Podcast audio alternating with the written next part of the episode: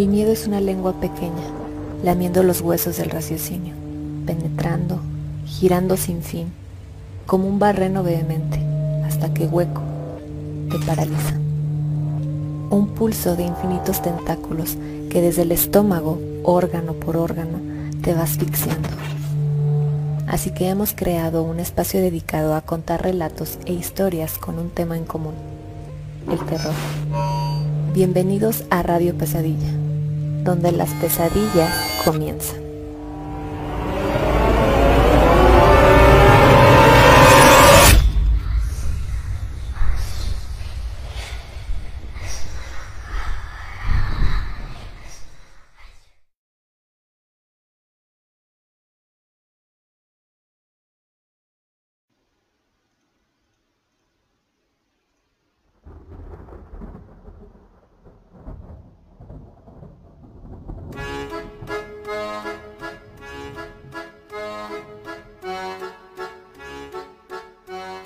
¿Qué tal? Buenas noches a todos los Nightmares que nos acompañan un sábado más aquí en Radio Pesadillas.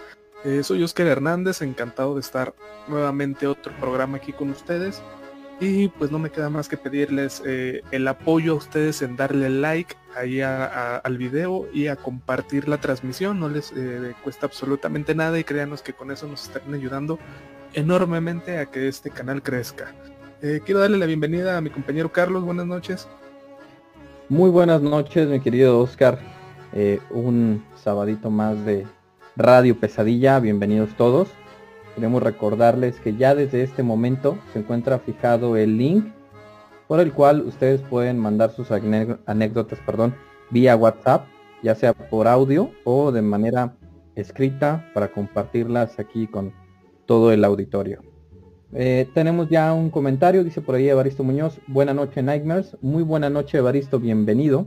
Y quiero dar también la bienvenida a mi hermano Bus Alcalá, que ya está por ahí del otro lado del estudio. ¿Qué tal, eh, hermanos míos? ¿Cómo están? Muy buenas noches. Queridos radioescuchas, eh, muchísimas gracias por estar aquí una noche más de sábado. la verdad es que estoy bastante emocionado con, con, este, con esta noche, con este programa. Y pues bueno, yo creo que antes de comenzar con eso, eh, quiero también recordarles que por ahí ya se encuentran disponibles los podcasts a partir de cada martes de cada semana eh, de estos programas y los pueden encontrar a través de Spotify, de YouTube, de iBox y de Google Podcast. Eh, entonces, de esta manera ustedes pueden tener toda la colección de cada uno de los programas de este proyecto Radio Pesadilla. pues ahora sí que cada martes de cada semana. Entonces pueden checarlos para que lo puedan escuchar en cualquier momento que ustedes eh, lo consideren adecuado. Y pues de esta manera nos pueden llevar también a todas partes. Eh, les recuerdo también que estamos transmitiendo eh, totalmente en vivo desde la ciudad de Durango, por aquí a digamos a las afueras de esta ciudad. Y Ale, buenas noches, ¿qué tal? ¿Cómo estás? Bienvenida también. Hola, buenas noches a todos, tanto a los radioescuchas como pues a ustedes muy contenta de compartir una noche más aquí y pues sobre todo por el tema que tenemos el día de hoy, como ya podrán haber visto eh, en la página, estuvimos por ahí compartiéndoles unas imágenes y eh, para que se dieran una idea del tema de hoy, que es precisamente acerca de los vampiros. Pero bueno, antes de empezar con el tema, me parece que ya tenemos otros comentarios. Mm, Laura Vargas dice, hola chicos, saludos. Un saludo para Laura. Eh, igualmente Uriel dice, hola, buenas noches, un saludo de parte de mi esposa e hijos. Un saludo también para todos ustedes. Em, y pues bueno, eh, ¿les parece si damos introducción al tema del día de hoy? Claro que sí, adelante. Bueno, pues yo creo que el tema de los vampiros es algo eh, bastante interesante, algo que en lo particular a mí me gusta mucho. Y mm, aquí pues me gustaría también que, nos platicaran acerca de este tema, lo que ustedes conocen, lo que han visto. Y bueno, eh, básicamente el vampiro ya es bastante conocido y de la manera más sencilla, el vampirismo como tal es una práctica en la que se trata de precisamente la toma de la sangre humana de una persona eh, viva y que esto puede ser para diversas finalidades, ¿no? E inclusive para índole religiosa. Ahora un vampiro como tal lo tenemos eh, como una criatura que se alimenta precisamente de una esencia vital. Lo más común es a través pues de la sangre, pero también puede ser a través, eh, inclusive no solamente de la sangre, sino como de, digamos, una sustancia vital del, ser humano, pero eh, sobre todo más bien lo conocemos tradicionalmente como este sentido de la sangre. En el caso de los vampiros es eh, bastante curioso. creo que la concepción más conocida que tenemos la hemos visto a través tanto de la literatura como de las películas, ¿no? Entonces, eh, conocidos bastantes relatos que nos dan una idea más o menos de cómo son los vampiros, que ya iremos platicando a lo largo del programa. Eh, pero por ejemplo algunos relatos eh, bastante conocidos o que dieron el origen a, estas criaturas van desde, por ejemplo, esta novela Carmila de Lefanú, que nos da una descripción de a lo mejor de las primeras mujeres vampiro. Y claro, la obra más conocida y de ahí en adelante eh, yo creo que lo que más nos ha marcado, eh, la novela de Drácula de Bram Stoker. Entonces, no sé si alguno de ustedes ha tenido oportunidad de leerla. Eh, sí, claro, sí, sí la he leído. fíjate, Carmila la tengo por ahí en lista. De hecho, sí la tengo en una wishlist. ya listo para, para la próxima oferta. Este, pero sí, el tema de los vampiros eh, especialmente se denota en la literatura. O sea, ahí fue como bien dice Sale donde destacó a, lo que conocemos hoy en día, ¿no? Eh, en Carmila se toma el tema del vampirismo primero como un misterio.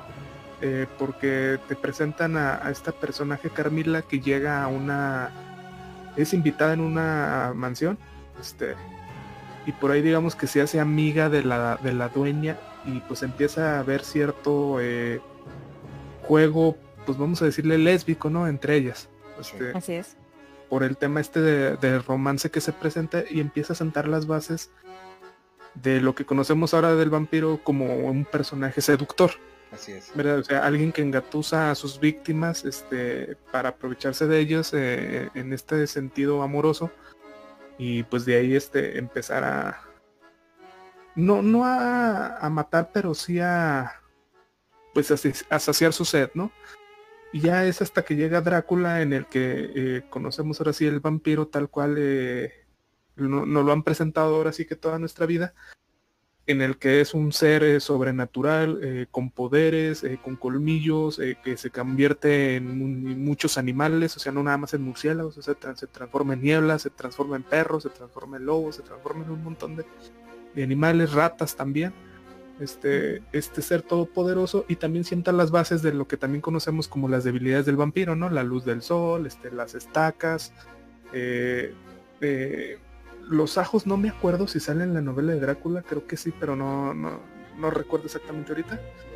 Eh, pero sí, o sea, es eh, lo que tenemos ahora, la concepción actual del vampiro, eh, proviene precisamente de la literatura, aunque es bien sabido que desde antes pues ya había ciertos rumores, ¿no? O sea, esto no se creó de la nada, ¿no? O sea, ya viene, viene arrastrando pues ciertos mitos, ciertas leyendas de lugares eh, que lo único que hicieron estos señores fue pues darle este darles forma, ¿no? Juntarlos y darle una forma más, más clara. Así es. Eh, tenemos comentario de CJ que dice saludos a todos, buenas noches. Empecemos con este tema interesante y sumamente intrigante. Así es. Por ahí, eh, antes, antes de continuar nada más, si me permites, Oscar, recordarles por ahí a nuestros queridísimos radioescuchas eh, una vez más que por ahí ya está abierto el comentario, ya está anclado para que puedan hacernos llegar sus, anécdotas o sus historias. Eh, y les recuerdo también que eh, se trata únicamente de una cuestión para hacer un programa un poquito más, más dinámico, pero las anécdotas que ustedes nos pueden hacer llegar pueden ser o relacionadas con el tema o totalmente ajenas a él. Entonces, pues bueno, únicamente ese que rápido recordatorio. Ah, ahora sí, adelante, Oscar. Sí, o sea, les cuenta, o sea, ya, ya viene desde antes este tema del el vampirismo. Y eh, ¿cómo empezó más bien estos mitos? Bueno, pues eh, hay que recordar, eh, obviamente entre más atrás nos vamos más ignorante era la gente, ¿no? Porque pues con la evolución este, tecnológica y el avance de toda la sociedad, pues hemos sido descubiertos, ¿no? Incluidos principalmente la medicina, que es factores que, que pues ahora nos puede dar a ciencia cierta qué está pasando, ¿no? Eh, por ejemplo, Ale, tú como médico, pues bien sabes que cuando un cuerpo eh, fallece, eh, pues se hincha, ¿no? Así es. ¿Verdad? pero pues en la antigüedad no pasaba esto, sino que simplemente generalmente los enterraban y por si por algún motivo tenían que pues abrir este la tumba, pues iban a encontrar con el cuerpo hinchado, ¿no? Este, a lo mejor con fluidos pues que salían del cuerpo y con olores raros y lo primero que le, a lo que atenuaban esto, pues era que era algo sobrenatural había pasado ahí. Eh, eh, también eh, cuando abrían estos féretros, pues lo que viene siendo el cabello, las uñas, los dientes, pues se veían que eran más largos, ¿no? Ya ves que pues dicen que cuando uno fallece incluso estos elementos a veces este, siguen creciendo, ¿no? Sí. Entonces, pues la gente denotaba también estos símbolos de, vampirismo, ¿no? O sea, abrían un cuerpo, este, digo un cuerpo, abrían una tumba y veían que pues el cadáver eh, tenía el cabello más largo, las uñas más largas, ellos a qué atribuían esto a que seguía vivo de alguna forma, ¿no?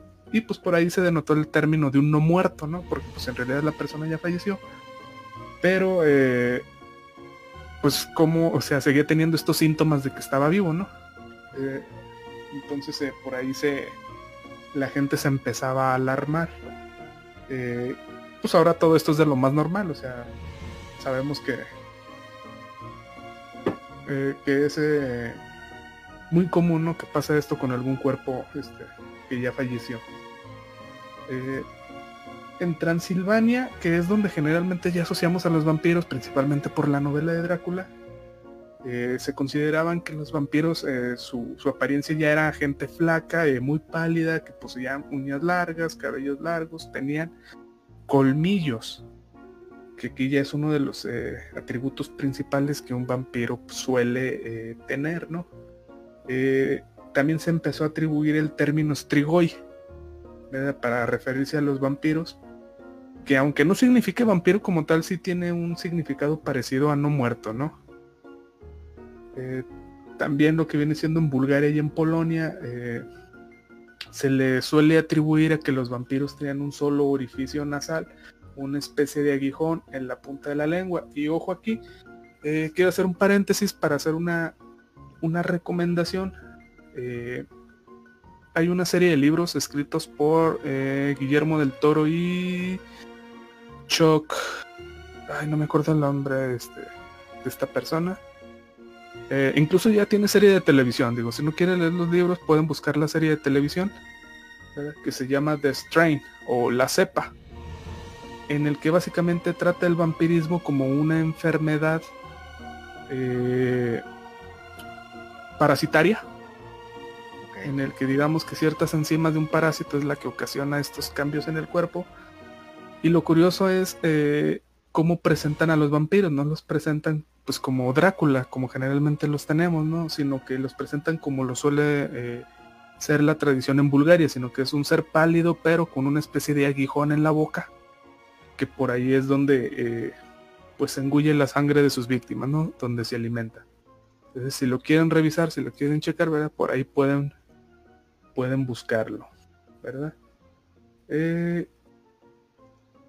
Se dice que se alimentan primordialmente de sangre, ¿verdad?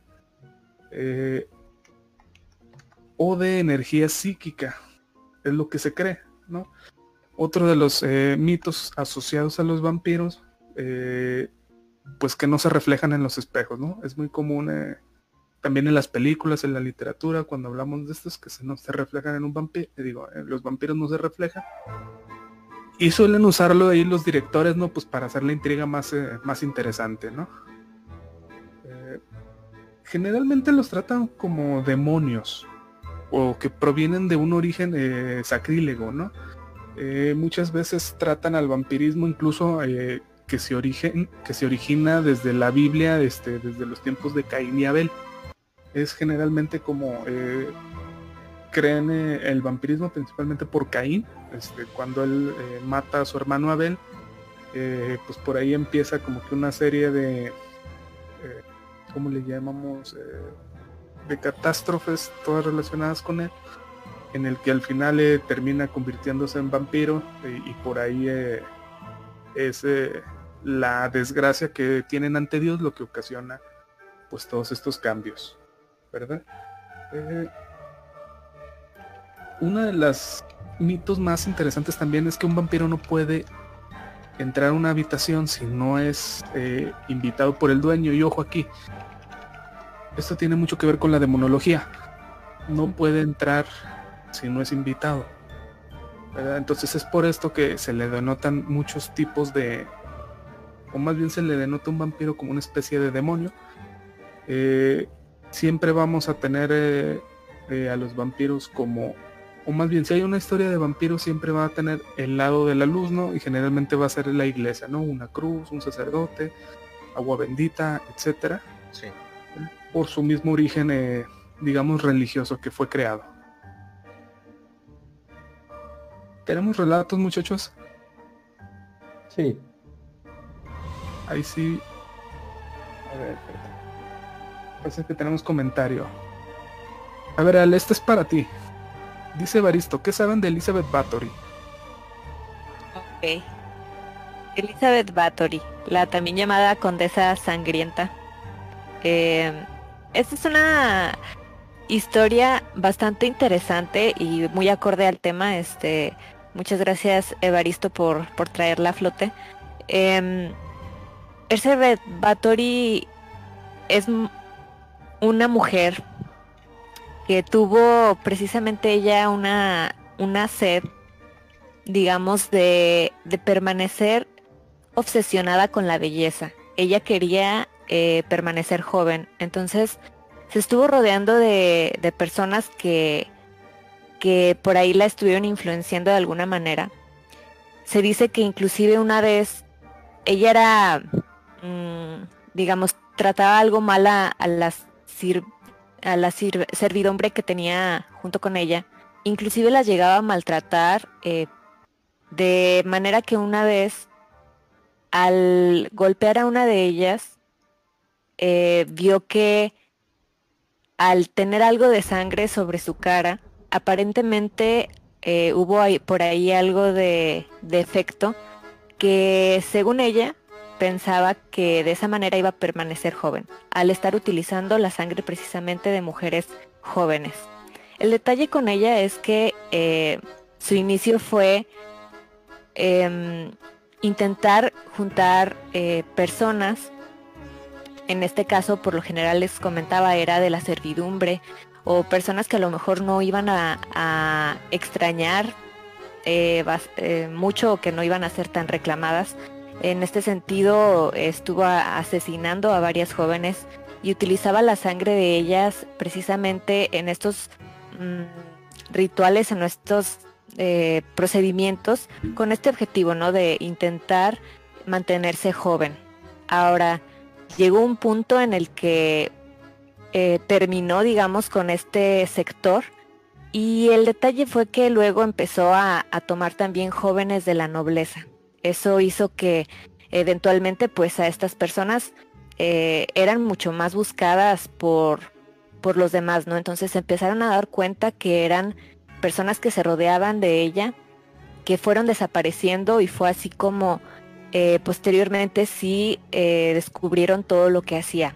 Ella fue pues una asesina en serie em, que sí se le atribuyen bastantes víctimas. Eh, se dice que tenía un diario donde ella comentaba que inclusive llegó a asesinar a más de 600 doncellas, que es un número bastante grande. Entonces, sí, este, eh, dentro del castillo donde se encontraba, eh, sí se dice que exhumaron los cuerpos aproximadamente de unas 50 personas, o sea, realmente no sabemos si fueron esas 600 que se, que se atribuía.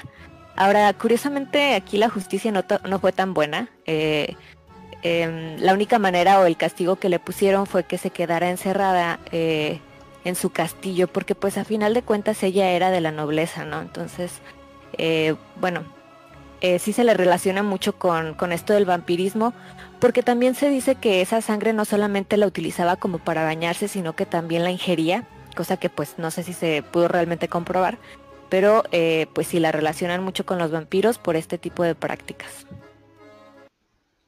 Ok, pues la verdad es que es una, una historia bastante, bastante interesante, Ale. Qué, bueno por ahí que nuestro amigo Evaristo nos la sacó a flote como mencionas. Y, qué bueno, la verdad es que eh, se nota por ahí que, dominas esta, eh, digamos, toda esta área de, conocimiento. Entonces, creo que va a ser un programa bastante, bastante enriquecido por, por todo ese trayecto que tienes de estudio de, de esta área, Ale. Eh, ¿Y qué les parece si antes de seguir con, este interesantísimo tema, empezamos a, pues ya, a relatar algunas de las historias que tenemos ya por aquí preparadas? Por aquí ya tienes una de las primeras, ¿verdad, mi querido Carlos? Ya la tengo aquí en lista, eh, Gus, y, pero antes quiero leer un poquito los comentarios que nos tienen aquí nuestro radio escuchas. Dice por ahí ya llegó mi novia Jazz Flores, un saludote y un beso. Dice buenas noches a todos, muy buenas noches, amor, bienvenida. Dice CJCG, de hecho, hay dos películas dedicadas a la condesa Bathory. Y dice Faisal, hola a todos, a darle con las creepypastas. Bienvenidos, bienvenidos los que van llegando y recuerden que nos pueden mandar su anécdota ahí eh, por el link que les tenemos anclado en los comentarios. Eh, no tiene que ser precisamente sobre vampiros, sino alguna anécdota que quieran compartir con nosotros. Muy bien, pasamos a la primera anécdota eh, me parece que es anónima, ¿verdad, Oscar? Correcto. Ok. Es, es anónima y dice así. Yo vivo en Querétaro. Tengo un hermano menor de unos 5 años. Eh, bueno, yo había ido a visitar a mi madre. Pues como es soltera, me pidió ayuda para cuidar a mi hermanito, por lo que resta de la cuarentena. Bueno, ella tiene una casa muy grande y vieja. Me dirigí a mi antiguo cuarto el cual todavía guardaba las tétricas muñecas que tenía, las cuales me causaban más inquietud. Me quedé dormida y cuando desperté ya eran las doce y media de la madrugada. Yo tenía la puerta abierta de par en par y en el marco de la puerta vi a un niño pequeño asomándose desde el otro cuarto. Él se quedaba viendo fijamente sin emitir ningún sonido y pues le pregunté qué hacía despierto, pensando que era mi hermano. El niño solo me vio y se metió al cuarto de al lado. Yo extrañada me paré a ver qué pasaba y no vi nada. No había nadie. Entonces le marqué a mi madre para preguntarle que en dónde se encontraba y me dijo que había ido a dejar a mi hermano a una pijamada desde las 7 y que ella volvería más tarde. No he vuelto a ver a ese niño desde entonces y espero no volver a hacerlo. Vaya. Ok. La, verdad es que eh, yo considero que cualquier manifestación en la cual ya se involucran presencias que aparentemente lucen como niños o como niñas pequeñas, eh, eh, ya deja mucho que pensar. Em, ya lo hemos platicado aquí en algunos programas anteriores acerca de que es, digamos, no solo complicado, sino probablemente imposible eh, que el alma de un pequeño pues se encuentre atrapada pues precisamente como que en esa, en esa línea delgada, ¿no? Entre, entre el mundo de los vivos y, el otro lado. Eh, y pues bueno, por aquí ya se había comentado anteriormente que eh, no solamente son presencias a lo mejor de, de, espíritus las que pueden tomar formas diferentes, sino también de entidades muy negativas. ¿No es así, Carlos? Efectivamente, mi querido Gus. Eh, hay que tener muchísimo cuidado cuando se les manifiesta un tipo de, entidad que se presenta como un niño, pues ya también por aquí mi querido Oscar había hecho el comentario y es lo que dicen los expertos, que en sí, en teoría, el espíritu de un niño no puede manifestarse, pues no alcanzó a vivir lo suficiente como para no tener un buen descanso, como para que no, no se le perdonen sus pecados o para que esté intranquilo. Sí, es muy, es muy difícil. Entonces, si se les manifiesta una entidad con forma de un niño, lo más probable es que no lo sea, que no sea una entidad o un espíritu de origen humano, sino lo más seguro es que sea una entidad demoníaca. Pues como ya, ya hemos comentado también anteriormente, y esto lo dicen varios padres exorcistas eh, basándose en, la Biblia, pues obviamente un demonio para llamar tu atención, eh, primero se va a disfrazar para que te acerques, para que quieras entablar un diálogo con él y para que le des paso a, a tu casa. Ok, pues bueno, aquí tenemos, ahora sí que estamos empezando con una primera anécdota bastante, bastante eh, perturbadora, bastante terrible si se ponen en el lugar de, de la persona quien experimentó esta experiencia. Eh, creo que tenemos una segunda historia preparada. Eh, así es, esta la envía Uriel. dice así. Buenas noches, les comparto mi anécdota. Mucho tiempo en mi trabajo me sentía cansado constantemente que hasta me dormía muy seguido por estar tan cansado, sobre todo cuando regresaba de trabajar. Una vez me comentó una persona que me dijeron que tiene un don de visión, que era una persona de mi trabajo que siempre se ponía detrás de mí para robar mi energía, que me cuidara de esa persona, que por lo regular se ponía en mi espalda o cerca, que era un vampiro energético. Y me empecé a retirar y cuidarme un poco, y empecé a mejorar y sentirme bien. Saludos desde Guadalajara.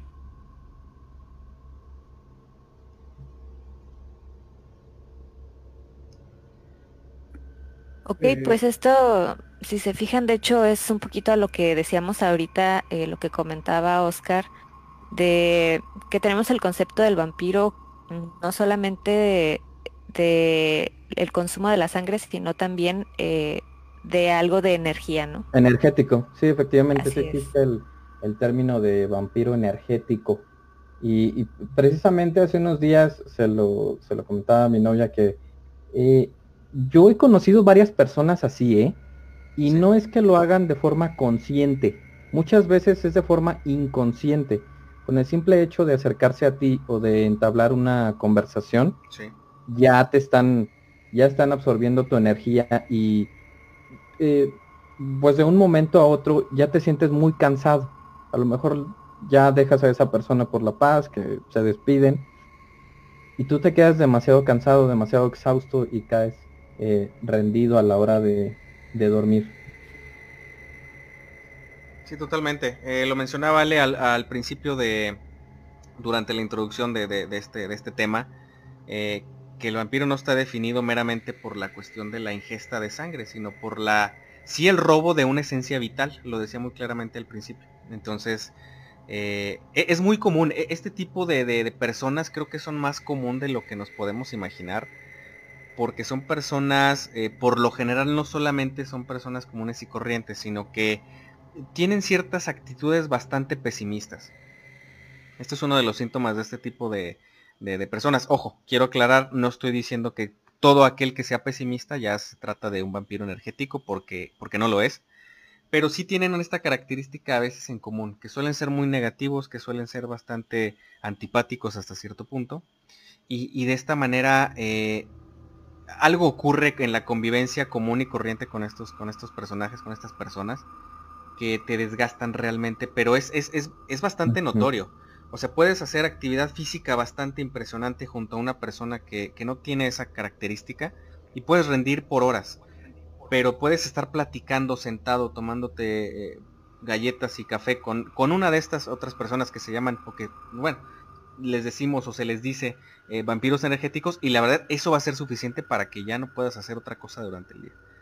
Entonces, yo creo que va a estar bastante interesante eh, tratar estos, estos dos como que enfoques de pues de este ser tan ahora sí que tan marcado pues ya desde hace muchísimo tiempo no entonces eh, qué les parece em, vamos vamos a continuar con el tema qué les parece si continuamos con el tema mientras eh, preparamos las, las, próximas anécdotas tengo también tengo alguna anécdota que, les preparé que quiero compartirles este pero qué les parece si seguimos antes con, con este grandioso tema sí adelante. Sí, Oscar, me parece que te quedaste tú. Eh, no, no, no, ya. Ok, entonces para continuar con este tema, vamos a ver las, de las causas por las que se cree desde la antigüedad, por la cual te convertías en un vampiro, ¿sí? Eh, vamos a comenzar con la que es por nacimiento. Y esta es una creencia que se tenía en Rumania, donde se decía que muy posiblemente el séptimo o el duodécimo hijo, cuyos hermanos mayores eran todos del mismo sexo, pues podría a lo mejor por nacimiento eh, nacer con estas, con estas características. También si nació con el hueso sacro eh, pronunciado. No sé si nos puedas apoyar un poquito, Ale, eh, indicándonos cuál sería este, este hueso sacro. Al final de la columna vertebral, justo donde termina, básicamente ahí es, sería ese huesito de ahí. Eh, que, que nacieras con ese hueso un poco prominente, podría decirse. Ok, pues bueno. También si el niño nacía con bastante vello corporal o haber nacido encapuchado y esto específicamente nos dice que la cabeza del, bebé estuviera envuelta en parte de la membrana placentaria o haber ingerido parte de la misma. Entonces, también otra de las causas es ah, haber nacido en sábado, sábado santo. Son algunas de las creencias antiguas por las cuales, por medio del nacimiento, eh, muy posiblemente pudieras haber sido un, pues un vampiro, ¿no? Sí antes de que continúes nada más, Carlos, este, una, breve nota. Eh, cabe destacar que todas estas, digamos, características, eh, o más bien formas en las que eh, se creía desde la antigüedad que, esto se podía suscitar en una persona, es una recopilación a lo largo de bastantes años y es una recopilación que está, digamos, dispersa por muchísimas partes, digamos, de la Europa antigua. Eh, o sea, no, a lo que quiero llegar es a que eh, todas esas creencias no son solamente como que de un solo pueblo, de un solo lugar. No, o sea, son, son múltiples creencias que vienen de muchísimas partes, pero que de alguna forma pues se fueron consolidando eh, directamente pues con este tipo de seres, ¿no? Entonces, únicamente esa pequeña nota, Carlos. Muy bien. Otra de las causas sería por una muerte prematura o violenta, y eso se creía en la antigua Grecia eh, que era donde denominaban, se denominaban los famosos bricolacas o brucolacos. Eh, al igual que entre los búlgaros, los eslavos y en ciertas culturas africanas y de Indonesia. Se creía que los niños adolescentes en general, eh, las personas que habían tenido una muerte prematura o en circunstancias anormales, por suicidio o violencia podían convertirse en fantasmas vagabundos o vampiros. Y creo que se fue transformando esta creencia, puesto que actualmente, vaya, en creencias religiosas, lo que es el suicidio, por ejemplo, eh, sí está como, pues sí es un tema delicado, ¿no? Vaya, ni siquiera se les puede hacer un, una misa, ni siquiera se les puede ofrecer algo, algo de esta índole. Es algo bastante serio, es algo bastante, eh, pues sí, pesado eh, y bastante interesante, ¿no? Que actualmente siga siendo un tema con bastante controversia. Sí, porque ahí la, la iglesia lo toma como, como pecado y como sacrilegio. Exactamente. Como porque es como que estás tentando a, los planes de Dios, ¿no? O sea, si Él te dio la vida no tienes por qué quitártela, ¿verdad? es, eh, eh, el enfoque que le dan, ¿verdad? Y pues sí, o sea, muy de acorde a, a que el vampirismo en su mayoría de los casos siempre está ligado a la religión. Efectivamente, mi querido Oscar. Y el punto que sigue está muy ligado a esto, que, es el por incumplimiento de rituales funerarios y religiosos, ¿verdad? Sí. Lo que son en, las partes de Grecia, Bulgaria y Rumania, pues se creía que alguien se convertía en vampiro después de morir si quienes debían ocuparse de preparar y vigilar debidamente el cadáver no realizaban los rituales adecuados o no cumplían bien su tarea, como impedir que un animal, pues, por ejemplo un perro o un gato, o, incluso una persona, pasaran sobre el mismo. O sea, eh, volvemos a lo mismo. Si una persona fallecía, pero a lo mejor no se le atendían bien sus rituales de despedida conforme a, su religión, a sus creencias, pues también eh, muy posiblemente pues, se creía que podía convertirse en un vampiro. La siguiente es bien interesante porque ya lo comentó un poquito también Oscar y nada más lo voy a lo voy a ampliar un poco, que es como maldición por acciones criminales o sacrílegas. ¿sí? Por ejemplo, en la antigua China se creía que se convertían en vampiros ciertos criminales. ¿sí? Tradición similar a la que existe entre los eslavos y los griegos, quienes creían que los vampiros eran brujas o personas que se habían rebelado contra la iglesia mientras estaban vivos vendiendo su alma al diablo. Aquí me gustaría nada más agregar un poco, ya nos comentó Oscar el caso de, de la historia de Abel y Caín. Y es que en la Biblia nos menciona que por ahí Caín, pues bueno, cometió un pecado muy, muy severo al, asesinar a su hermano a sangre fría por, eh, pues porque se le fue acumulando cierto sentimiento de, de envidia, ¿no? Así es, hacia Abel. Entonces, en un momento desesperado dijo, o pensó en, deshacerse de su hermano y, y lo asesina. Eh, acto seguido, pues eh, ya en, en, cierto momento cuando Dios se da cuenta, eh, cita las siguientes palabras que vienen en el libro del Génesis. ¿Qué has hecho? La voz de la sangre de tu hermano clama a mí desde la tierra. Ahora pues, maldito seas tú de la tierra, que abrió su boca para recibir de tu mano la sangre de tu hermano. Como labres, cuando labres la tierra, no te volverá a dar su fuerza. Errante y vagabundo serás en la tierra.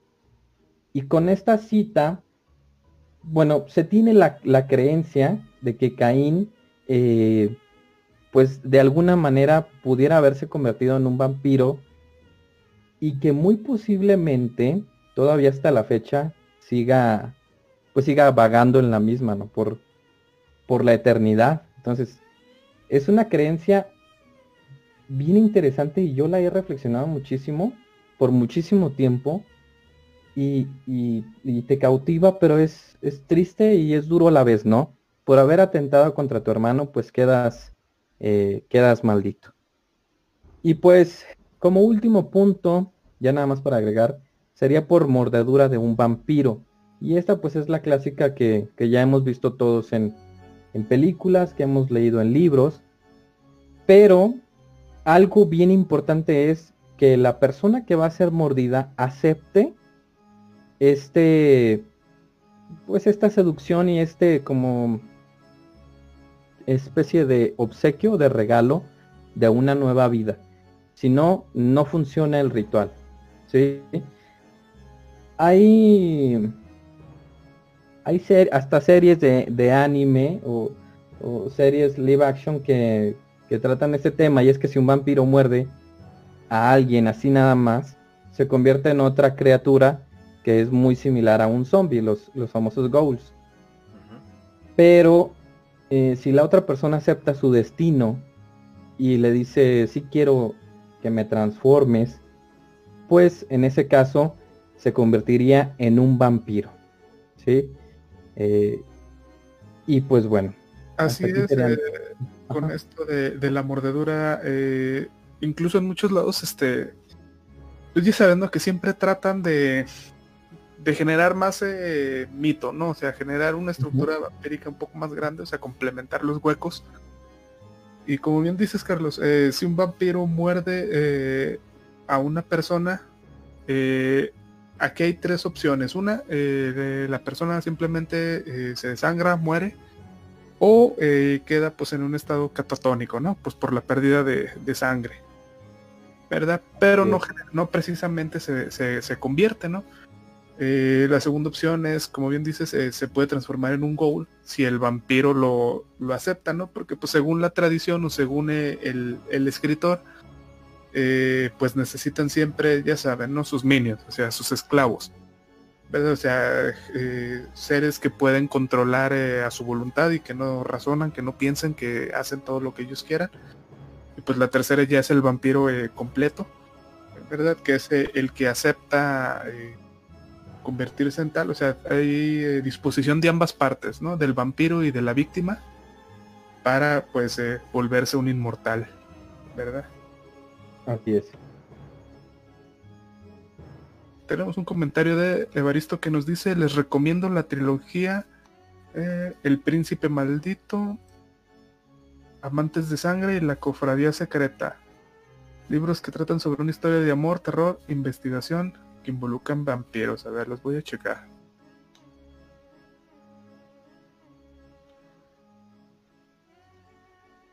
Muy bien, no sé si tengamos alguna anécdota ya ahí lista, eh, Ale.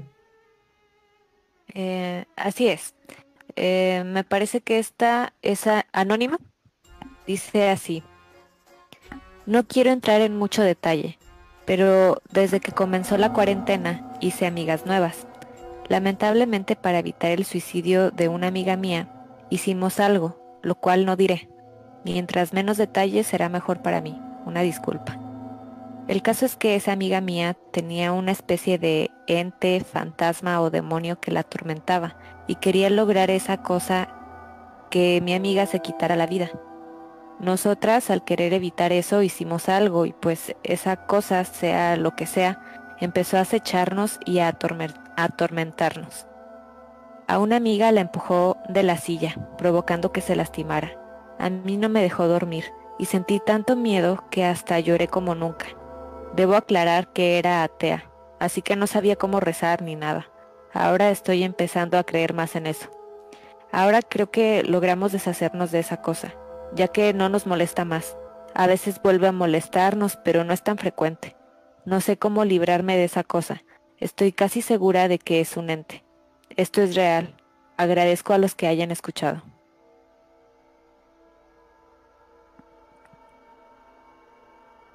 Ok, sí está bastante fuerte la, la, la experiencia que está viviendo esta persona. Obviamente por, eh, diversos motivos no quiere dar su nombre. Está bien, no hay ningún problema. ¿Verdad? Eh, mira, si, si, ya es menos frecuente, lo más probable es que ya esté, pasando. Ok, todavía está ahí, pero... O sea, lo que la anclaba ya no está. ¿verdad? Entonces, eh, pues sí, o sea, dice que era atea. Eh, espero que, que sí haya eh, pues buscado ayuda. Este, o que al menos haya ido con algún sacerdote o algo y, y que ellos sí le haya explicado de, de, forma concreta qué fue lo que hicieron, ¿no? porque para que un ente así llegue de la nada no es nada más porque estaban jugando, o sea, algo fuerte hicieron. Eh, pero eh, pues nada más esperar que con el tiempo se, vaya a desaparecer por completo. Sí, algo, algo aquí que, que cabe resaltar es que es bastante común, eh, digo, no solamente ellas o, la persona, no, no, sé de quién se trata exactamente, pero es bastante común que en cierto rango de edades nos parece bastante, bastante sencillo jugar con lo que realmente no conocemos a profundidad. Y esto puede llegar a desencadenar muchísimas situaciones, eh, pues desde muy sencillas, desde muy simples hasta cuestiones bastante severas. Tanto desde el punto de vista, digamos, de una consecuencia común a una consecuencia dentro del mundo de lo sobrenatural. Entonces, eh, yo considero que aquí hay una tremenda situación, o sea, la, trata de comentar, digamos, eh, no de manera alarmista porque creo que es lo más natural cuando nos pasa algo bastante grave, pues tratamos tampoco como de exagerarlo, sino de más bien minimizarlo y más si se trata de algo en lo que originalmente no creíamos. pero lo que me llama mucho la atención es que eh, una persona cuando no tiene una creencia fijada eh, en cierta fe particular, porque tal vez no era necesario, y de repente empieza a girar su vista hacia pues la búsqueda de creer en algo más que tal vez lo pueda proteger, es porque algo grave está sucediendo o algo bastante grave sucedió.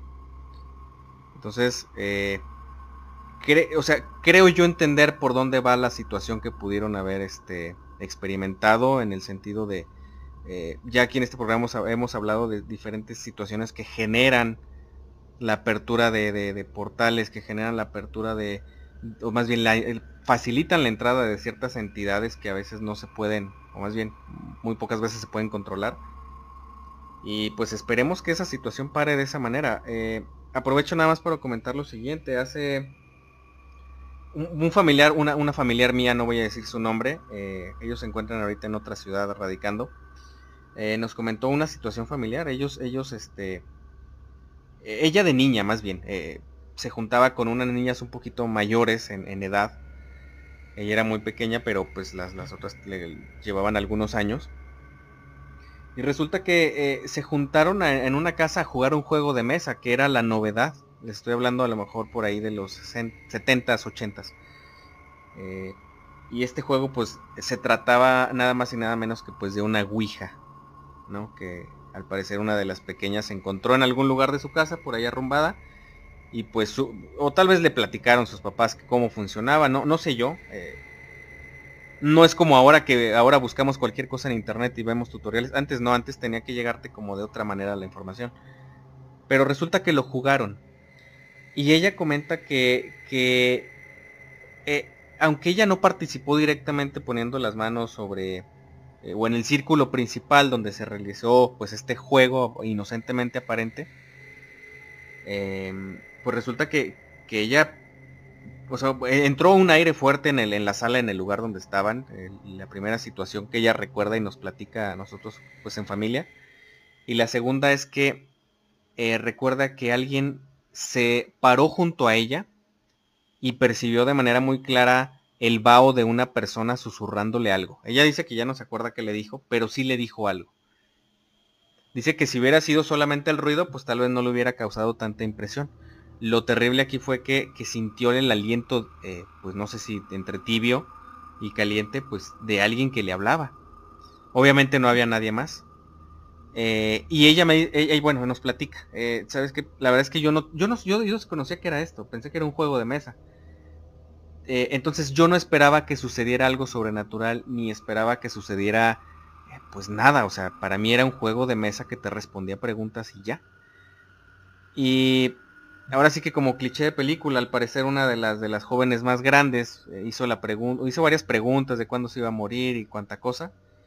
Y le marcaba que en un accidente. Le respondió que en un accidente. 20 años después, pues al parecer así es como fallece finalmente esta persona, lamentablemente, ¿no? Entonces, eh, pues bueno, me acordé de esta de esa situación que, me llegaron a platicar hace ya bastantes años. Y, y ahora sí, a lo que voy con esto es a que eh, el tema de experimentar con lo desconocido, eh, o sea, no por no conocer de un tema estás exento de que te pase algo. De hecho, estás más expuesto de que te llegue a suceder alguna situación indeseada. ¿No, mi querido Carlos?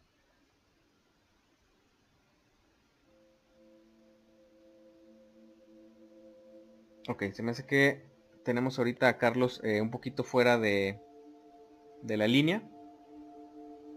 Parece ser que sí. Parece ser que lo perdimos por un momento. Eh, y creo que tenemos, no sé si tenemos otra anécdota ya preparada. Así es, es correcto. Esta la envía CJ. Dice, en Guadalajara existe un árbol centenario muy famoso que se localiza en el Panteón de Belén, el árbol del vampiro. Este impresionante y misterioso espécimen de 15 metros de altura tiene una historia escalofriante que puede no haber acabado todavía. Eh, todo comienza en, la Guadalajara del siglo XIX, específicamente 1880. Dicen que en ese entonces comenzaron a aparecer cadáveres de perros y gatos por todo el municipio. Sin embargo, lo más aterrador era que estaban desprovistos totalmente de sangre. Si esto ya preocupaba de sobremanera a la población, el pánico se, se generalizó cuando se encontraron cuerpos humanos en las mismas condiciones. Tanto los locales como las autoridades coincidieron en que se trataba de un vampiro y organizaron vigilias para capturarlo. Lo buscaron durante mucho tiempo, sin éxito, mientras el terror se seguía apoderando de la ciudad. Finalmente, en los últimos meses del año, una de las avanzadillas tuvo éxito y lo capturaron. Una sabia y vieja curandera del pueblo les dijo que la única manera de acabar con él era clavándole una estaca en el corazón tallada a partir de la rama de un camichín. Después de matarlo, la gente lo enterró en el panteón de Belén. Como temían que la horrible criatura fuera a resucitar, colocaron una losa de piedra muy grande y pesada para evitar que escapara. No obstante, la losa se rompió al poco tiempo, dejando pasar una rama viva de camichín, la cual comenzó a envolver la tumba con su tronco y raíces. Este fenómeno inexplicable conmocionó a todos, pero dejaron crecer al árbol. No fuera a ser que si lo cortaban despertara algo peor. Hoy en día el árbol del vampiro permanece en el panteón, pero se dice que cuando caiga el vampiro será liberado y aterrorizará de nuevo a los pobladores de Guadalajara. Cada año se realizan guías en el mes de octubre y noviembre, siendo entre otras tumbas el árbol del vampiro una de las más visitadas. Fíjense qué, buena historia, la verdad. Me, me gustó mucho. Porque, eh, híjole, es que tiene toda la estructura de, lo que podría ser una historia de terror. O sea, no como leyenda, sino como, un, eh, como literatura, ¿no? Eh, porque fíjense, eh, empieza con sucesos extraños, este, después capturan al, ahora sí que al ser, al vampiro en este caso, este, lo entierran o lo encadenan y por alguna razón eh, logra, digamos, encontrar una ruta, no de escape, pero sí una posible salida. Este, y la gente, eh, digamos que está esperando el día en que, bueno, no esperando, más bien eh, se cuenta que en cuanto, pues por alguna razón el árbol sea talado o caiga o, o lo que sea, este ser va a ser liberado. Entonces, o sea, fíjense, tiene toda la estructura de, un prólogo de, una historia de literatura que, que siendo una, o sea, como historia está perfecta. Y si alguien ahí se pone las pilas, este podría crear yo creo que una muy buena obra en base a esta leyenda. de hecho, estoy checando, estoy checando el árbol y la verdad que sí está bastante tétrico, ¿eh? Chequenlo por ahí en, Google cuando tengan oportunidad y la verdad que es un árbol, pues, para mi punto de vista bastante fuera de lo común. Sí te da cierto, no sé, hasta temor podría decirlo, o sea, no sé si está bastante especial. Pues como siempre, muchísimas gracias a, quienes nos comparten ahora sí que un poquito de, eh, pues esas, eh, digamos, leyendas o historias o, relatos que, se comentan en, sus ciudades natales. Eso la verdad es que siempre nos enriquece muchísimo. Y pues muchísimas gracias por, compartir eh, ahora sí que un poquito de su tierra con, todos nosotros. Pues bueno, no sé si tengamos otro relato o pasamos de una vez al siguiente bloque. Eh, sí hay otro relato, pero si quieres mejor eh, entramos ahorita a bloque. Ok, entonces, eh, pues bueno, vamos a, seguir con, este, con este tema tan, interesante. la verdad es que ya hemos dado algunas vueltas acerca de tanto de los orígenes como algunas de las características principales y, las formas en las que podemos obtener finalmente como resultado pues la creación de un ser vampiro, un ser vampírico, ¿no?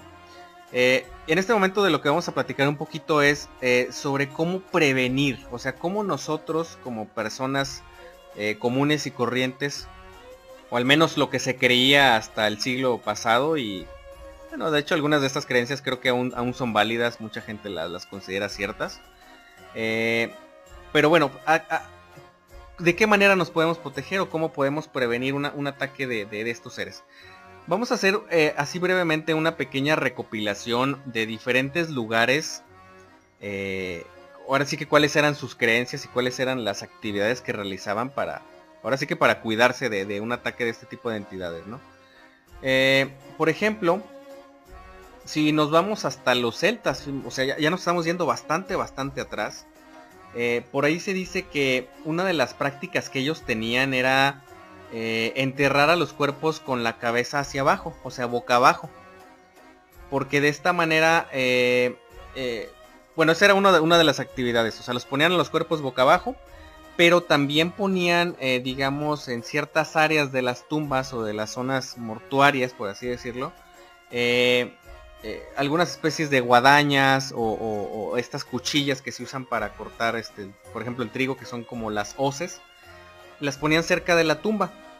Porque de esta manera ellos creían que de alguna manera estaban evitando que los demonios poseyeran al cuerpo y de esta manera pues el muerto ya no se iba a levantar de su tumba. Es decir, pues no había por dónde entrar y aparte pues el espíritu negativo veía que estaba protegido y de esa manera pues ya no lo poseía, ¿no? Entonces, si se fijan, es, como una especie de, definición un poquito más burda del vampiro. O sea, no se parece tanto al vampiro actual. Eh, porque nos estamos remontando bastante, bastante atrás. Sin embargo, ya se tomaban medidas contra, contra, pues que los cuerpos cobraran vida por un espíritu, ¿no? Eh, entonces esto es bastante, bastante interesante. Eh, luego ya, con los tracios y los búlgaros, este, ahí lo que hacían esto, eso me parece todavía un poquito más extremo y de hecho me causa, a mí personalmente me causa cierta incomodidad el tan solo pensarlo, porque ellos lo que hacían era que amputaban las extremidades, este, específicamente le cortaban como que algunos tendones tanto de las rodillas como de los talones eh, y algunas otras perforaciones en diversas partes del cuerpo, precisamente para evitar que este cuerpo después de, estar enterrado algún tiempo pues tuviera movilidad. Eh, dando de entrada de que eh, pues este cuerpo en cualquier... O sea, ellos tenían el miedo de que el cuerpo cobrara vida de alguna manera. Entonces eh, tomaban estas medidas para que pues no se fuera a levantar. Total, si, llegaba alguna energía a poseerlo, pues el cuerpo no iba a tener físicamente la, la ahora sí que la fortaleza o, o la manera de poderse poner de pie, ¿no? Entonces, me parece grotesco, pero pues son, er, eran creencias bastante, bastante antiguas. Eh, por ejemplo, también los griegos eh, eh, en Rodas y en una isla que se conocía como, como Kios, ellos lo que hacían es que le ponían una especie de, cruz de cera, o sea, en la parte de los labios del, cadáver, o sea, una, una, cruz, o sea, vertical y horizontal, este, y una, y una, y una inscripción que decía eh, Jesucristo conquista. Y de esta manera ellos creían que, de alguna forma le estaban dando la potestad única a, en este caso pues a, digamos a la creencia cristiana y, de esta manera pues un vampiro ya no podía tener acceso a, como, como, para convertirlo pues. Entonces eh, solían hacer este tipo de, prácticas. Eh, otra, otra que es para mí yo creo que una, una de las que están más marcadas actualmente como como signo de protección, y ahorita les voy a platicar un poquito del por qué lo hacían, eh, era poner un diente de ajo en la boca de la, de la persona que fallecía.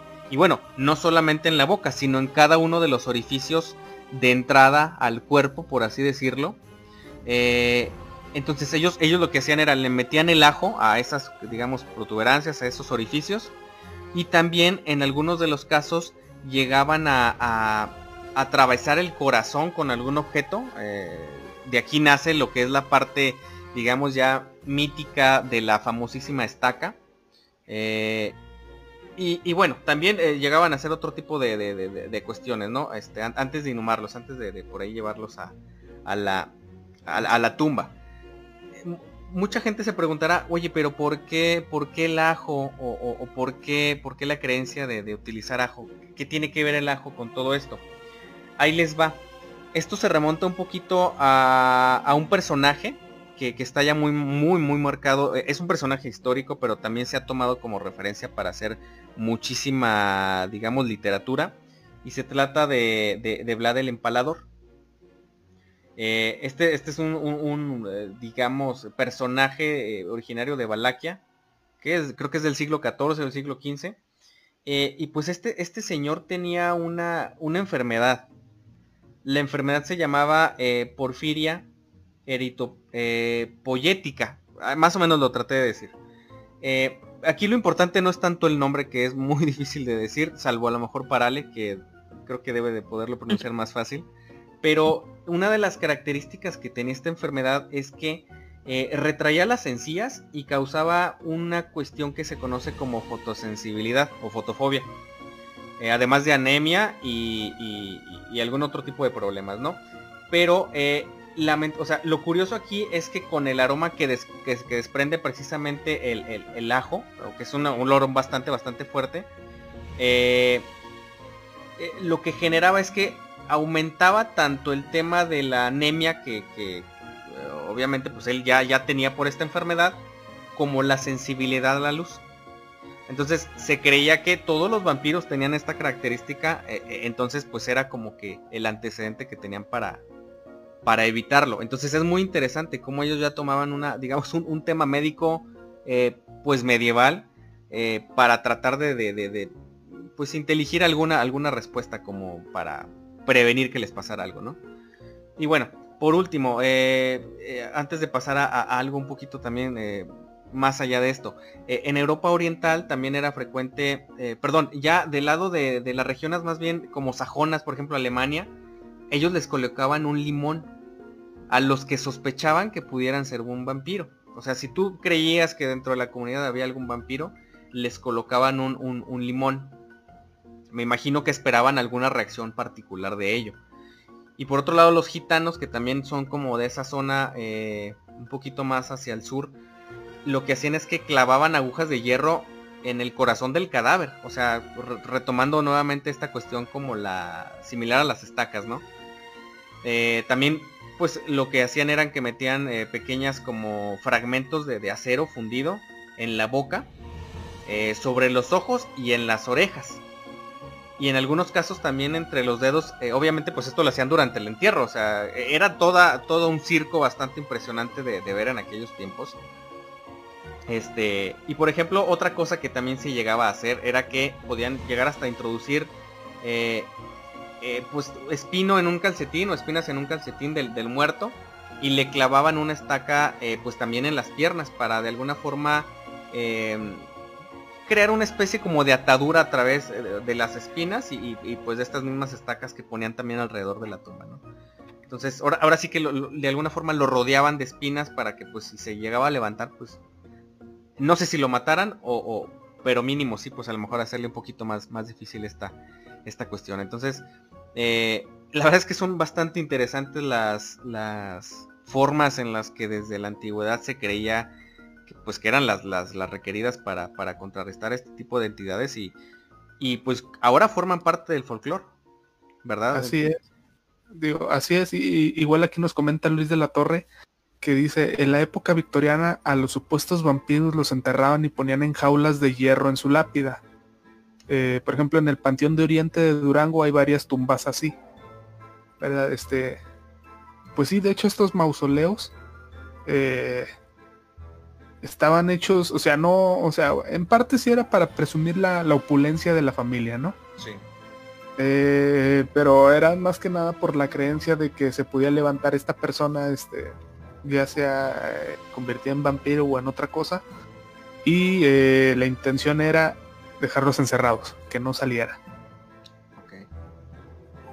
Sí, o sea, de alguna manera no pueden a lo mejor evitar que se convirtieran, pero sí, pues sí limitar el digamos, la, posibilidad de movimiento de, la entidad, ¿no? Entonces, eh, correcto. se nota que son obviamente pues una especie como de cuestiones de gente muy desesperada y, y pues bueno, es que era una situación bastante marcada en la, en la antigüedad.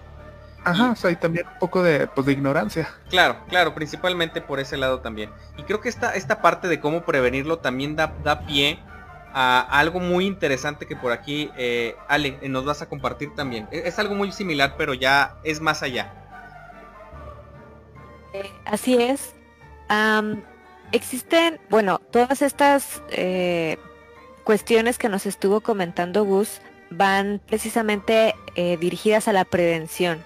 Pero ahora, una vez que ya eh, existe el vampiro como tal, em, ¿cómo deshacernos de ellos o cómo eran las creencias con las que se podía asesinar a un vampiro como tal?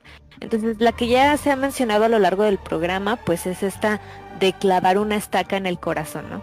Eh, en el caso de la leyenda que nos mandaban, te pedía específicamente algún tipo de madera. La realidad es que no había una como preferida sobre otra. Eh, pero bueno, eh, esta era una de las maneras. No tenía que ser precisamente madera, podía ser otro material como el hierro. Y eh, ahí ya va también dependiendo un poquito de, de, de a lo mejor de dónde lo leamos, ¿verdad? Porque inclusive hay quienes comentan que clavar una estaca en el corazón no los, no los destruía como tal, sino que era una manera de detenerlos un poquito, más no de matarlos. Aunque bueno, pues esta es la, cuestión más conocida, ¿no? De cómo ah, matar a un vampiro. Ahora, eh, por ahí también eh, otra de las eh, maneras que hacían era a través de la decapitación. Entonces, esto ya lo comentaba Gus. una vez que Em, se hacía este procedimiento, se enterraba junto con eh, la cabeza alejada del cuerpo eh, para que em, de esta manera supuestamente eso podía ayudar a que se eh, alejara el alma mm, de una manera más rápida. Precisamente para que no mm, reviviera de alguna manera porque de esta forma ya podía eh, estar alejada el alma del cuerpo del vampiro, que ya hemos visto que pues realmente esto solamente era cuestión de en algunos lugares, porque la, el mito popular pues es que realmente los vampiros no tienen un alma como tal. Eh, por otro lado, una de las más conocidas y que de hecho si vieron esta película de entrevista con el vampiro nos muestran que es precisamente la incineración completa. Entonces, eh, esa es la, manera en que es un método muy eficaz, ¿verdad? Que, nos mencionan para poder eh, precisamente terminar con uno, un vampiro. Em, porque de esta manera, bueno, eh, se podía asegurar que ya no iba a haber como tal un cadáver ni, ni nada, ¿verdad?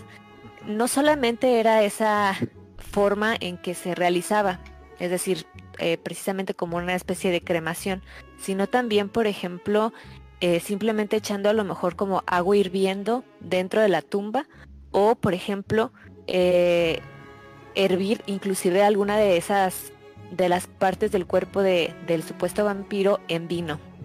Entonces son curiosas este, estas maneras. Esto era sobre todo en Grecia, por ejemplo.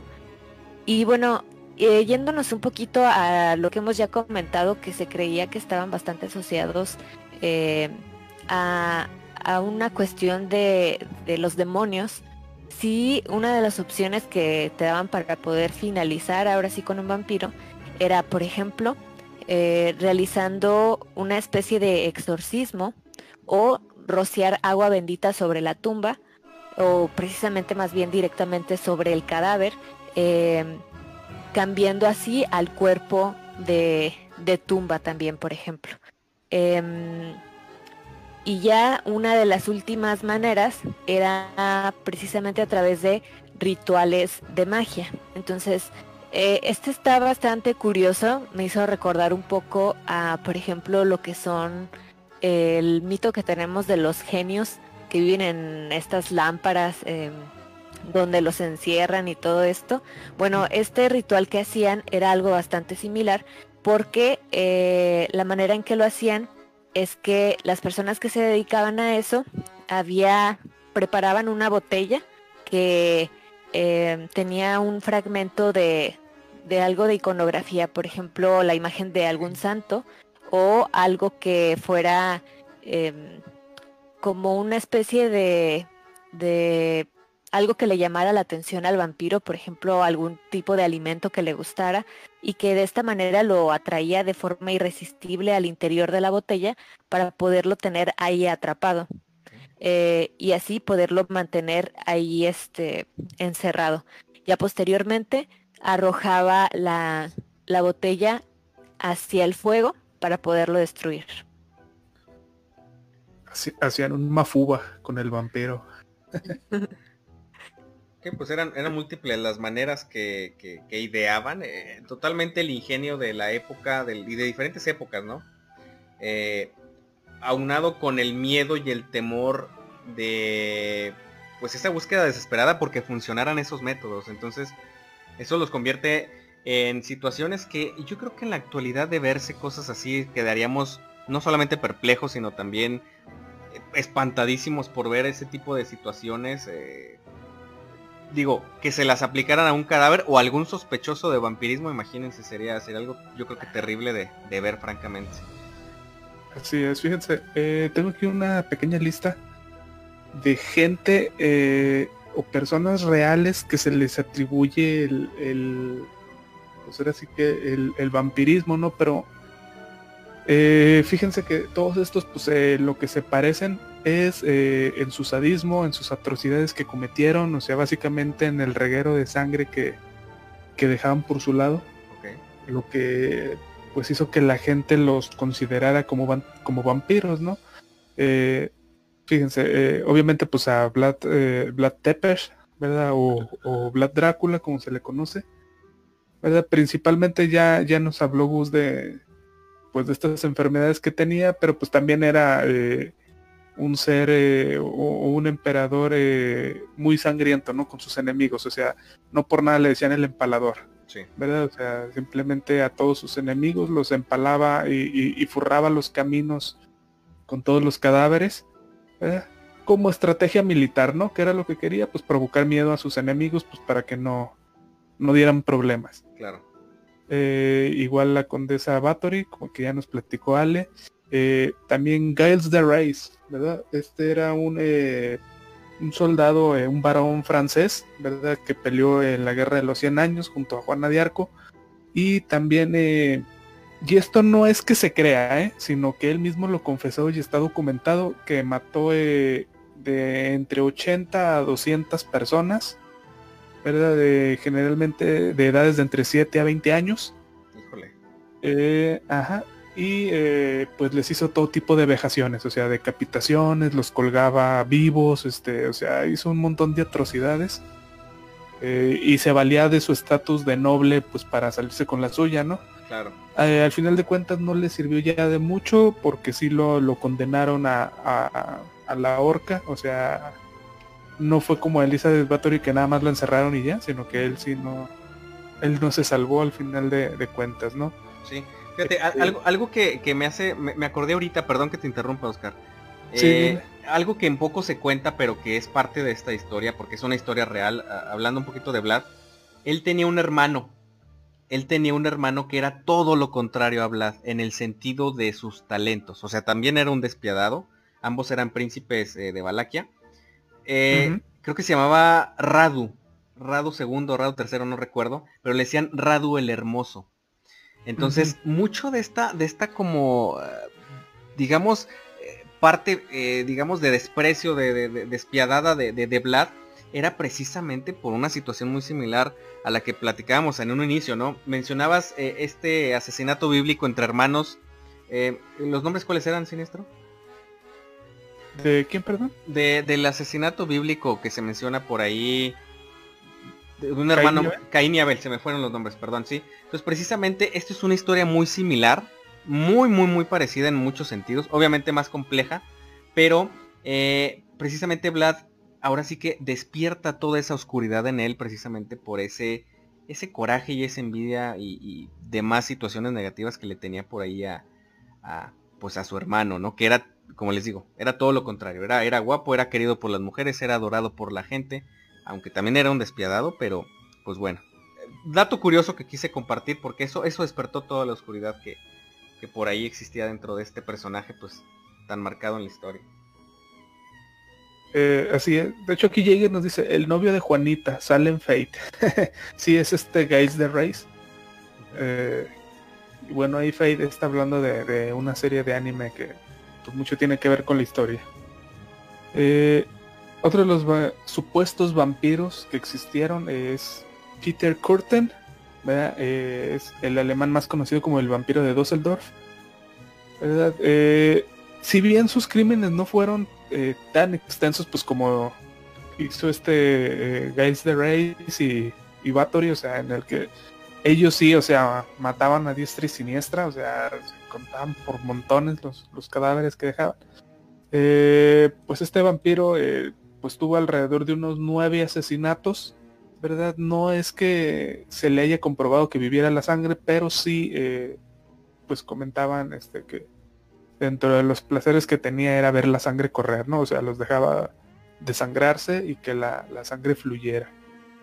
Eh, otro de los vampiros eh, que existió es Fritz Harman, apodado como el vampiro de Hannover. Es un alemán que a principios del siglo XX mató por lo menos 27 adolescentes y pues él confesó eh, luego haber seccionado a, eh, de estos personajes a algunos, eh, arrancó la carótida de un mordisco. entonces él sí, pues digamos que se bañó la, en sangre. Y pues esto fue antes de que fuera descubierta en el año de 1925. fue juzgado y decapitado como, como condena. ¿verdad? otro de los vampiros es Bella Kiss eh, este húngaro fue descubierto en 1916, eh, mientras se hallaba en el frente, pues había sido reclutado para luchar en la Primera Guerra Mundial. O sea, ya estamos hablando de, o sea, de siglo XX, ¿verdad? Cuando las autoridades, pues intentando confiscar eh, pues, gasolina que él había declarado que, que estaba pues guardada en su propiedad, eh, fueron por este gasolina que le necesitaban, eh, la requirieron y pues descubrieron eh, que tenía 24 cadáveres conservados en alcohol en seis barriles metálicos que correspondían pues a los de su mujer y a los amantes de ella. O sea, o sea, fue un crimen pasional. pero pues aún así lo macabro de la situación fue lo que le ganó este apodo, ¿verdad? Eh, también Alan Menzies, un escocés de 22 años, eh, adicto al cine, que se obsesionó con la película La Reina de los Condenados.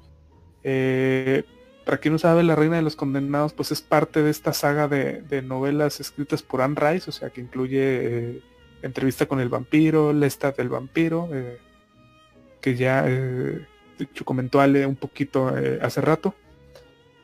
Él era muy fan de esta película pues él declaró posteriormente tras su detención que pues él había matado a su amigo Thomas McKendrick y eh,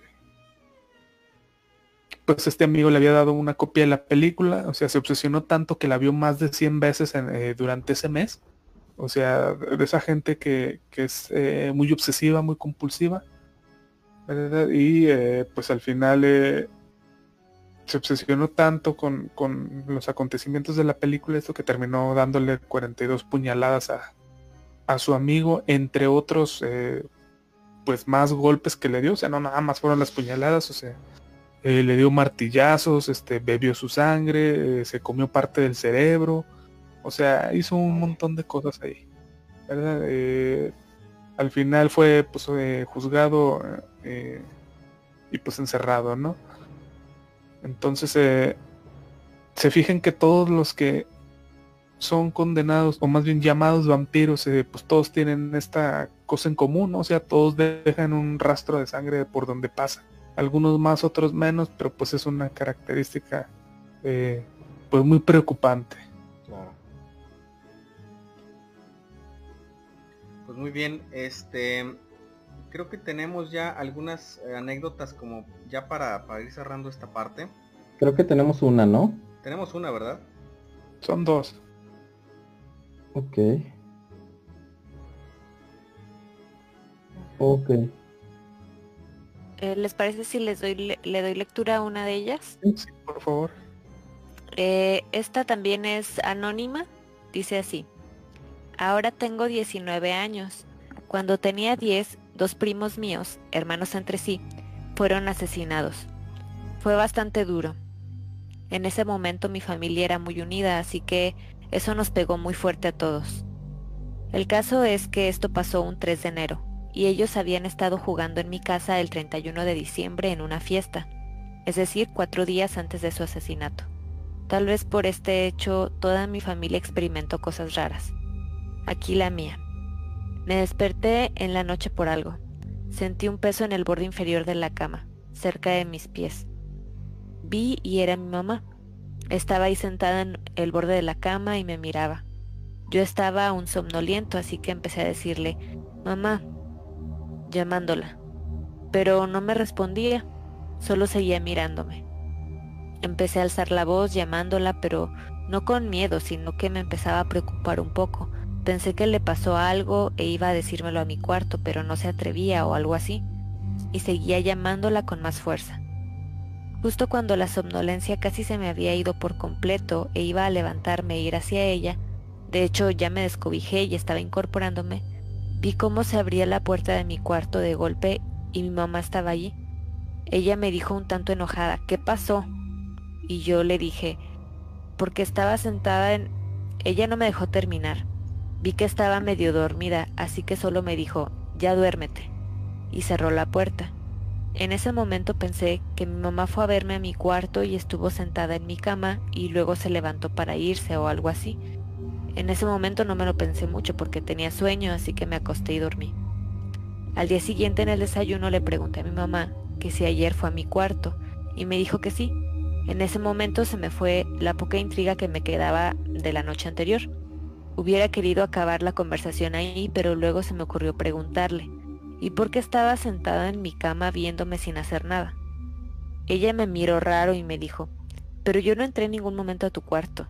Yo fui a ver qué te pasaba porque oía desde mi cuarto que me estabas llamando, y muy fuerte. Más bien me despertaste. Pero no entré, solo abrí la puerta y cuando vi que te estabas levantando te dije que te durmieras. En ese momento no sé cuál fue la expresión de mi cara, pero mi papá fue y me abrazó. Mi mamá fue por agua y yo me quedé ahí con náuseas. Y no sé qué diablos estaba ahí esa noche mirándome, pero no era mi mamá. Estaba un tanto extraña. No sé si les ha pasado, pero alguien muy característico, alguien muy cercano a ustedes, más aún su mamá, tiene una forma muy característica. Su forma, sus gestos, su mirada, que pueden reconocer fácilmente. Ahora que lo pienso, esas características, lo que sea que haya estado ahí esa noche, no las tenía, menos su mirada. No he vuelto a mirar y espero nunca me vuelva a pasar. Algunas cosas de esas pasaron en mi casa. Fue de las peores experiencias de mi vida.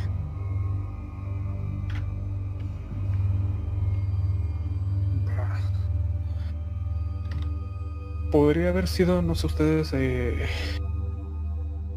algún doppelganger. Eh, estos seres que tienen la, facilidad de, imitar formas. Eh, no, no sé, ¿ustedes qué piensan? Daría la, la, impresión porque de primera instancia sí la confundió eh, con su mamá. Una vez ya analizando la situación, bueno, pudo, como él, él comenta en la historia, discernir un poquito, ¿no? Pero pero sí este al principio pues pues sí eh, tuvo esa primera confusión. Pues aquí lo bueno es que no pasó algo algo lamentable que no fue a, a mayores. Y pudiera ser pudiera ser igual analizando un poquito más cuáles son los tipos de entidades que que tienen esta habilidad eh, si no me equivoco y, orientándolo también un poquito a la, a la demonología, sí tienen esta característica, ¿eh? también de, tomar ciertas formas. Mm, es lo que hablamos hace ratito, por ejemplo, eh, se manifiestan como un niño para que, pues para llamar tu atención, para que les des permiso, para que platiques con ellos, etcétera. Entonces sí pueden cambiar de forma también las, las entidades demoníacas según los, los expertos. Digo, ya sería cuestión de ver qué otro tipo de, de, entidades tienen esta habilidad. Sí es. Tenemos otra historia. Eh, que dice así. En una ocasión fuimos a un pueblo de visita, no recuerdo bien su nombre, pero estaba muy cerca de, de Mazamitla. Cuando llegamos hicimos varias actividades y al regresar el guía nos preguntó que cuántos niños llevábamos en el grupo. Le dijimos que cinco. Él nos dijo que cerráramos bien y nos dio varias bolsas. Eh, que en caso de escuchar ruidos o algo no saliéramos y que abriéramos la bolsa y tirásemos hacia afuera el contenido.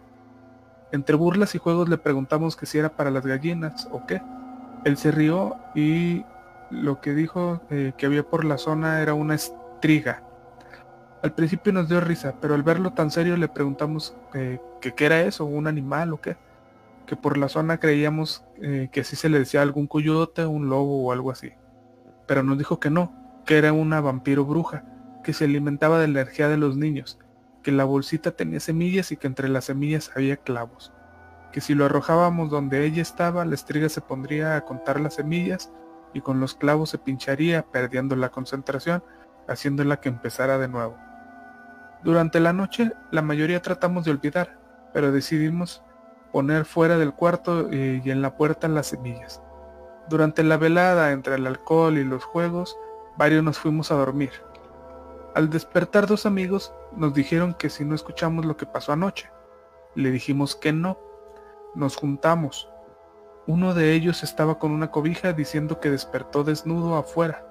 Pensó que le habíamos jugado una broma, pero que eh, pero que no lo hubiéramos lastimado, pues estaba con marcas de rasguños. El otro tenía marcas de moretones en todo el cuerpo, mordidas, y se sentía sumamente cansado, al grado que decidimos irnos.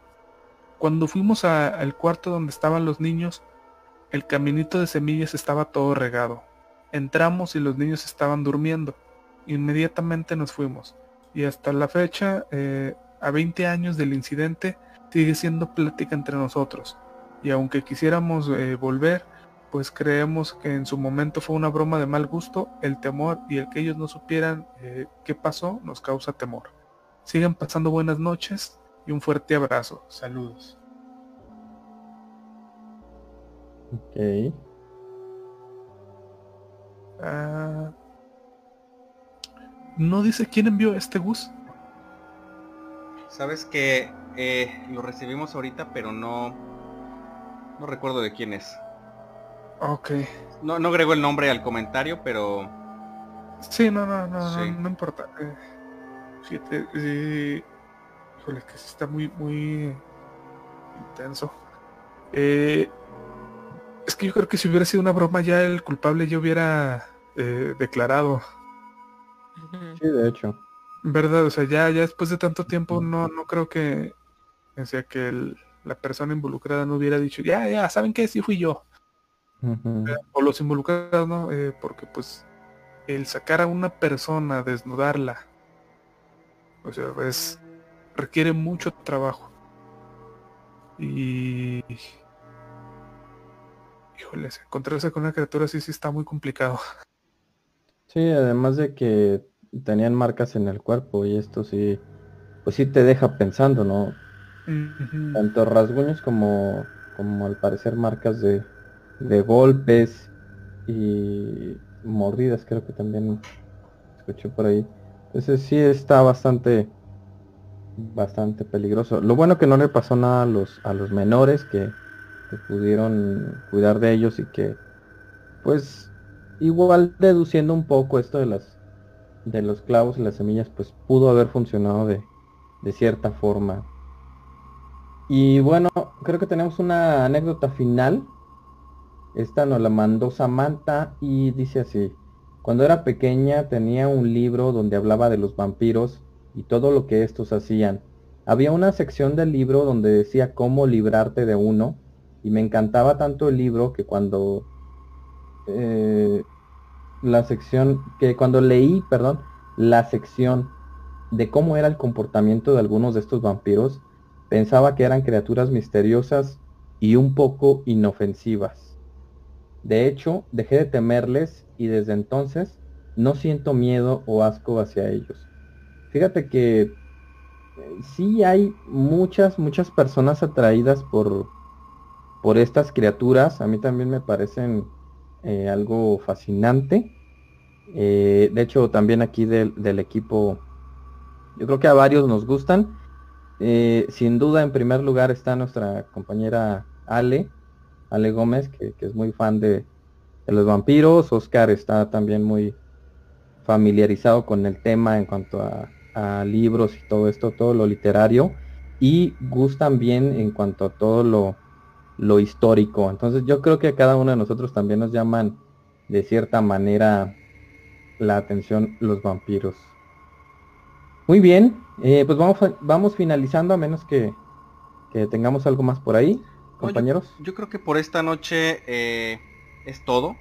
Eh, nada más resaltando un poquito eso último, precisamente se cuenta que el vampiro está creado para parecerte interesante, para atraerte de alguna manera. Entonces creo que Sí, eh, claro.